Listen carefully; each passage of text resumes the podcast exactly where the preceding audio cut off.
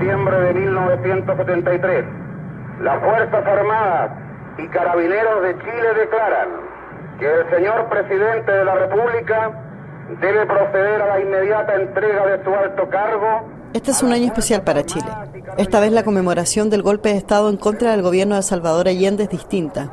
Los chilenos y chilenas se enfrentan este 2023 a un sector de la población que aún se niega a aceptar los hechos. Un negacionismo que está presente en los medios, en los debates públicos y que cuestiona tanto el lugar que se le quiere dar a este aniversario, así como la narrativa oficial del gobierno de Gabriel Boric. El contexto histórico que estaba eh, y, y con el juicio histórico que usted tiene ahora, ¿usted justifica el golpe militar? Yo justifico el golpe militar, sí. Me habría gustado que hubiera sido un gobierno autoritario muy corto, de meses, que se hubiera restablecido la democracia rápido, pero íbamos por un camino autoritario que le habría hecho muy mal a nuestro país. Decía hace unos meses el diputado Jorge Alessandri, militante del partido de derecha Unión Demócrata Independiente, en una entrevista con Radio Futuro. Esta mañana, lejos del Congreso, en la Villa Portales de la comuna de Estación Central, en Santiago, dos amigas conversan en medio de una cancha de fútbol que comparten los vecinos. Este fue un barrio emblemático durante los años de la Unidad Popular de Salvador Allende y que vivió una fuerte represión durante la dictadura. Alicia Cortés, de 71 años, dice que ella es parte de la excepción. Cree que el golpe no fue un hecho traumático para el país, sino que un acto necesario por el contexto que se vivía. Habíamos un grupo de personas que como estábamos conforme con el pronunciamiento militar, nosotros no supimos nunca de las cosas que pasaron de los detenidos desaparecidos, no supimos de, de los allanamientos, no supimos de nada, hasta muchos años después. Para nosotros eso no existía. ¿Y ahora? Y ahora uno lo ve como película, al menos yo lo veo como película, como de aquí nunca pasó. Para cortar la incertidumbre que se vivía en aquellos días, la escasez de productos de primera necesidad, la tendencia política de Salvador Allende generaron un escenario propicio para el golpe de Estado. Alicia no solo reivindica la dictadura de Pinochet, sino que incluso añora aquellos años. Yo en la época de Augusto Pinochet, como presidente de la República, viví una, una muy buena vida. Y después esto de la democracia de los, de los presidentes, en algunos buenos, y ahí empezó de nuevo la efervescencia del odio, sobre todo con la Michelle Bachelet. Para ella había una estabilidad que hoy no existe. Estaba ordenado, la economía estaba buena, teníamos oportunidades, todo. Alicia Cortés siente distancia de los discursos sobre derechos humanos y memoria. Dice que prefiere dar vuelta a la página. Yo lo único que quiero paz y amor en mi país. Yo respeto las ideas de algunas personas pero esa confrontación que arman todo el rato, todo el rato que los detenidos desaparecidos. Critica el lugar que ha tomado la conmemoración de este 11 de septiembre, especialmente con los 50 años del golpe de Estado. No esconde su indiferencia. Mira, yo creo que han hecho de los derechos humanos un festival aquí en Chile. Yo no tenía idea. No me interesaba tampoco. Su amiga Nancy Marchand comparte su opinión y justifica el derrocamiento del gobierno de Salvador Allende. Entonces, ¿por qué esa alevosía, esa rabia, ese rencor tan grande que celebrar 50 años el dedo la llaga siempre? Del otro lado de la avenida, en el jardín de la Universidad de Santiago de Chile, la USACH, un grupo de jóvenes estudiantes de primer año de periodismo conversa sobre la importancia de este mes, de este año, y se sienten distantes de visiones como las de Nancy o Alicia. A Vicente Núñez le preocupan los discursos de negacionismo que circulan por estos días. Eh, realmente me parece trágico. Me parece trágico que actualmente, ya con todo lo que ha pasado ya 50 años, se siga tratando de esconder la verdad con como tapar el sol con un dedo, básicamente. Que ya se sabe tanta información, el mismo otros países también han hablado de este tema y que no salga algo parecido a otros países. Por ejemplo, yo siempre pienso en Alemania, en el caso del régimen nazi no es algo, algo parecido. Su compañera de carrera, Paula Álvarez, profundiza en el origen de los discursos que relativizan lo ocurrido en 1973. Yo creo que también tiene que ver con el tema de la educación, quizás porque, claro, nosotros que estamos en un ambiente que tiene historia con el asunto de la dictadura, con el lado de los trabajadores, de izquierda, todo eso, eh, pero a nivel general, a nivel Chile, eh, tal vez no nos hemos puesto las pilas eh, sobre educar realmente lo que fue el golpe y también que se permitan discursos negacionistas en televisión, en política, que se permita que haya gente que diga que fue necesario, que haya gente que diga que ah, Pinochet salvó la economía. Yo creo que eso influye igual en la opinión de las personas y también lo que pasa como con los votos de castigo eh, a ciertos sectores políticos como están descontentos con la izquierda que está gobernando, eh, su forma de castigo es decir, ah, no, Pinochet lo hizo todo bien. Paula dice que se trata de discursos que obedecen también a un trauma. Eh, hace no mucho tiempo en las clases de historia nos hablaba de dictadura, el gobierno se acababa en 1973, se acababa la historia de Chile. Eh, era una cosa que se justificaba y también por la época que vivían, por toda la violencia que había, esas personas aprendieron a normalizar la violencia y a justificar el no hay que poner orden, no hay que matarlos a todos, así se arregla todo, pero en realidad eran personas que vivían con miedo de los que les podía pasar es como un síndrome de Estocolmo. Yo diría que Chile tiene síndrome de Estocolmo, sobre todo las personas mayores que fueron eh, niños o bebés incluso en, cuando fue el golpe de Estado. Es lo único que conocieron, la única forma que conocieron de imponer autoridad o de hacer sociedad básicamente.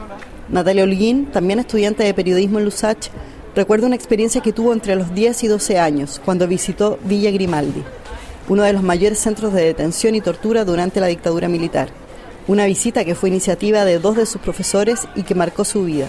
Lo que yo como propondría para la educación es como que vayan a estos lugares, cuenten la historia para que haga un cambio, porque si nosotros, si los estudiantes y los niños más chicos no saben la historia, no se va a poder nunca generar el cambio y vamos a seguir en esto de rotar y rotar y no vamos a cambiar. Pero ¿qué ha pasado en Chile para que aún existan versiones que ponen no solo en duda los hechos, sino que también reivindican lo ocurrido. Una tarde de lluvia fuimos al Instituto Nacional de Derechos Humanos para preguntarle a Jorge Lagos, un sociólogo que se desempeña como analista operativo en la Unidad de Estudios de Memoria y que ha estado trabajando en los últimos meses en el capítulo de 50 años del golpe.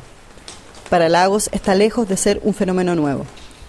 No sé si es un resurgimiento del negacionismo, yo creo que el negacionismo ha estado instalado, quizás hoy en día en este año en particular en que se conmemoran 50 años, quizás eh, la discusión sale más a la luz, pero es un fenómeno que ha estado presente desde el inicio de la democracia. Aquel periodo oscuro de la historia de Chile cuenta con un amplio registro de atrocidades cometidas por agentes del Estado.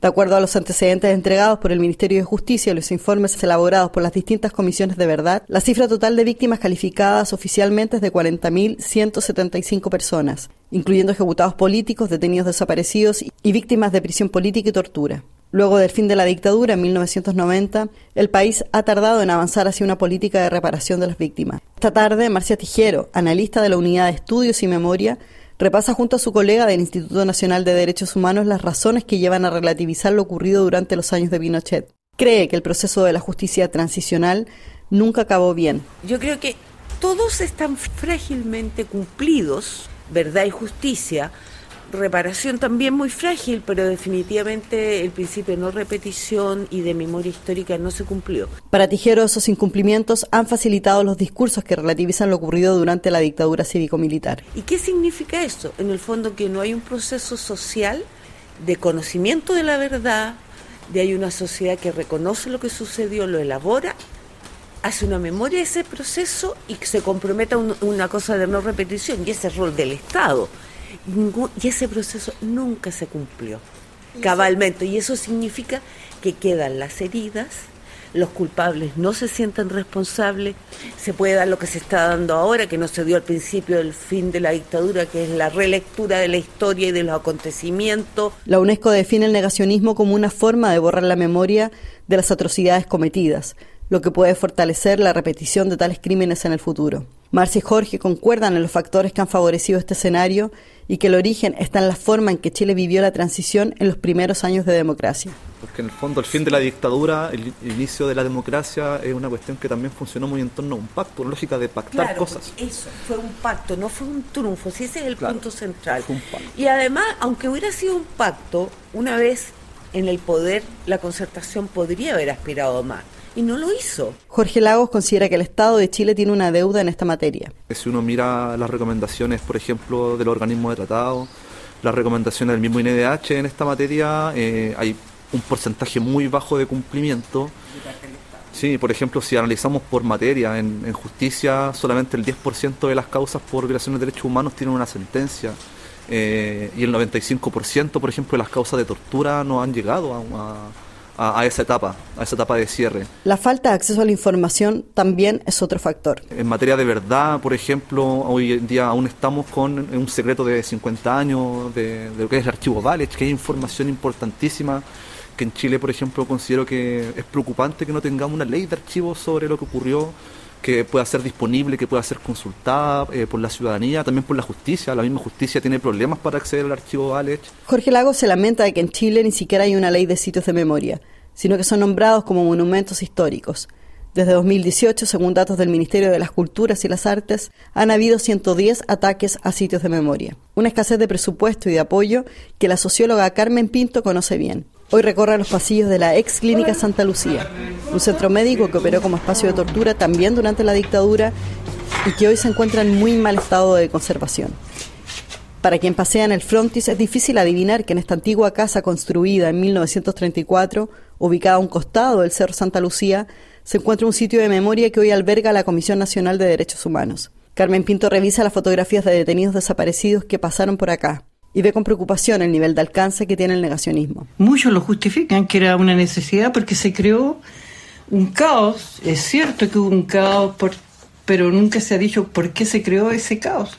Si no queremos eh, reconocer lo que sucedió en Chile, veamos los documentos desclasificados de la Comisión Church de Estados Unidos, por ejemplo. Eso no lo está diciendo ningún chileno. Pinto, quien tiene un magíster en Historia y Memoria de la Universidad de La Plata, cree que en Chile hace falta entender la magnitud de los hechos y comprender los conceptos. Y el problema es que no vamos a poder nunca construir un futuro si no solucionamos ese puente que hay entre el pasado, presente y futuro. Carmen Pinto dice que lo primero es reconocer lo que sucedió, hacer justicia, decir la verdad, conmemorar, asegurar un nunca más. Luego queda sanar. El bombardeo de la moneda no es imaginario, sucedió y eso no es un acto político, es un acto de delincuencia. Las torturas sucedieron. Va a pasar lo mismo ahora. Ahora, claro, cuando vino el estallido fue como un retorno a lo, a siniestro, a lo que ya habíamos vivido. Fue un regreso de la memoria, pero de manera brutal. Pero como esto nunca se ha tratado bien en Chile, yo creo que Chile como sociedad tiene un trauma. Un reportaje de Yasna Musa desde Santiago de Chile para Radio Francia Internacional.